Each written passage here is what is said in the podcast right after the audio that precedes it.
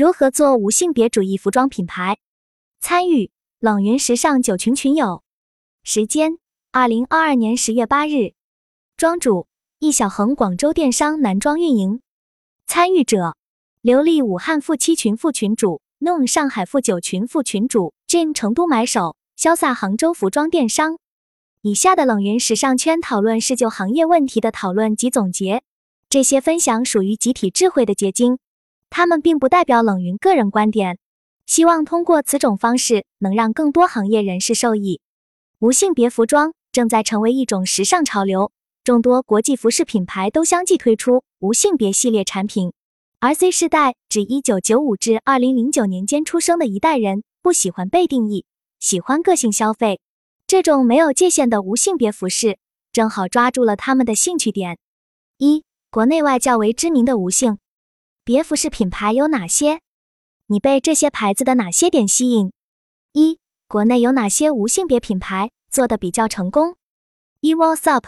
来自中国福建福州的品牌，风格上既街头也运动，既有无性别的高级感，还带有一些复古和清绢式的风格。衣服价格实惠，但质感拉满。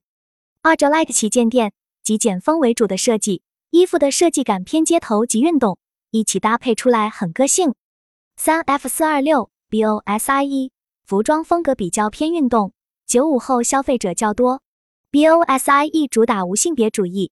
男女同款是该品牌的核心卖点，去性别化是九五后潮流消费的一个突出特点。截止二零二零年初，BOSIE 的单店营收已经稳定在五十至六十万元每月，净利率达到百分之二十，全年营收已超一点五亿元。四 Fax Copy Express，这是一个成立于二零二零年的独立设计师服装品牌，以自信、舒适、实穿、百搭作为品牌核心。注重真实生活的舒适感受。五 INXX，INXX 旗下分为自主品牌、买手品牌和 sneaker 品牌，注重将西方时兴的潮流元素与东方文化肌理融合表达，将传统与街头潮流做更好的表达。二、国外的无性别主义品牌，一山本耀司，日本设计师同名品牌，也是世界时装日本浪潮的设计师和新掌门人。他的设计风格简洁不失韵味，线条流畅。二 Vivments 诞生于英国伦敦的服装品牌，以 I S Not the Same 作为品牌精神，注重态度的潮流品牌。三 Gucci 传统的奢侈品品牌 Gucci 正式推出 M X 无性别分类。在近几年的秀场演变中，我们也能看到 Gucci 将无性别主义穿衣理念逐渐强化的趋势。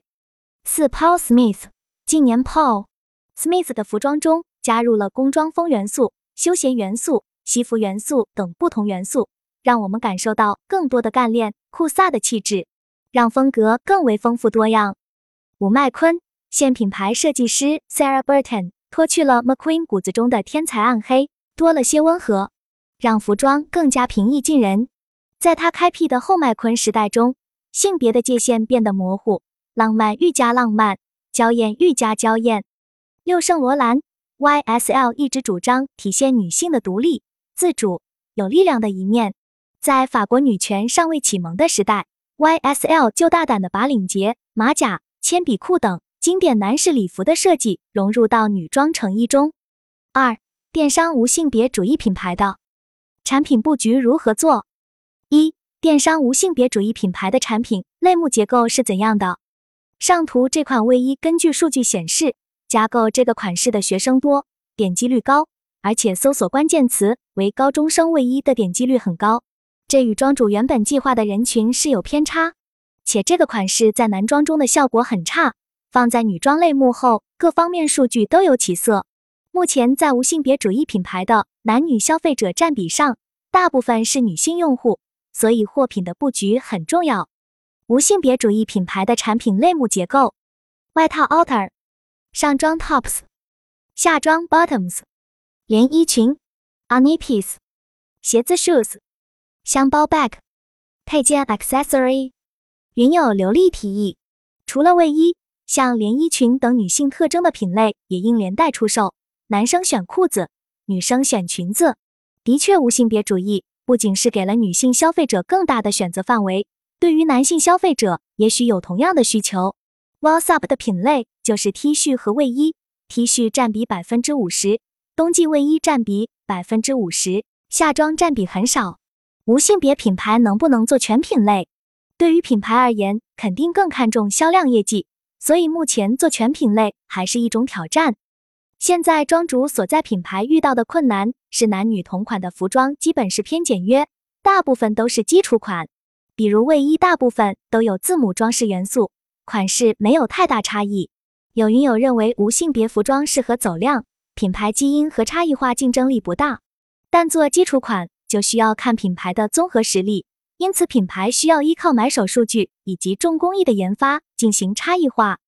二、电商无性别主义品牌产品设计特点有哪些？电商无性别主义品牌产品的设计特点可以总结为：一、服装廓形偏 oversize。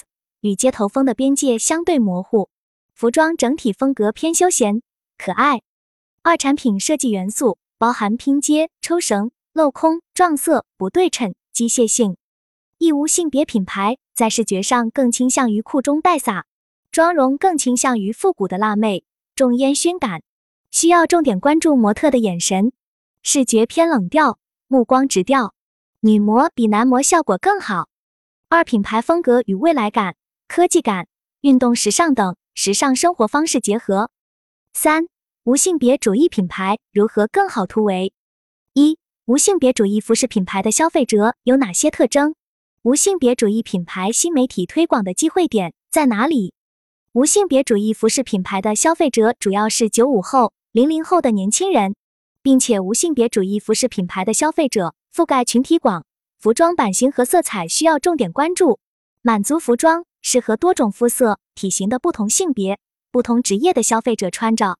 下图是庄主关注的一些以无性别主义风格为主的淘宝品牌店铺，感兴趣的可以去了解。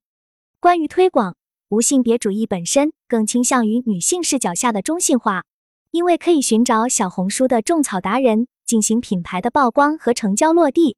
小红书现在也是用户量很大的推广渠道。有很多不同风格的博主都有很好的内容产出能力。